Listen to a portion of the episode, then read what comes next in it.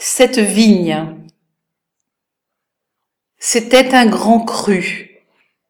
Le maître de chais soignait cette vigne comme son épouse.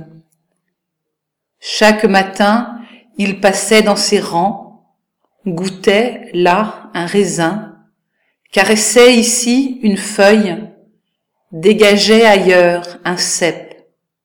Il connaissait la couleur de la terre et son goût qui se retrouvait dans la robe de son vin, et la chaleur du soleil qui lui donnait sa profondeur. C'était un grand cru, présent à toutes les fêtes. Tous les mariés en avaient bu. À chaque naissance, on trinquait.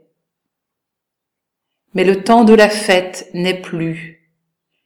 La vigne, abandonnée aux éléments et aux animaux, périt les sangliers s'en mêlent, ils la dévastent et mangent un peu de tout, cèpes, feuilles, fruits.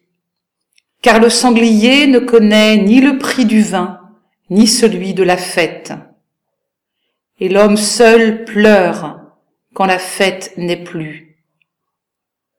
Le soin séculaire du maître de chais est réduit à néant il n'y a plus ni ouvriers, ni vendangeurs. Ils ont été tués. Plus de fêtes, plus de vin, plus de joie.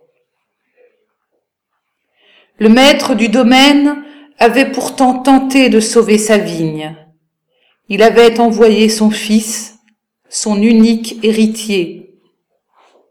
Mais comme les raisins foulés, son sang a rougi la terre de cette vigne.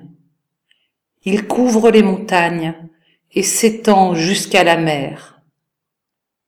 Et le grand bois où le Fils fut sacrifié se dresse comme un nouveau cep d'où jaillit ce nouveau vin.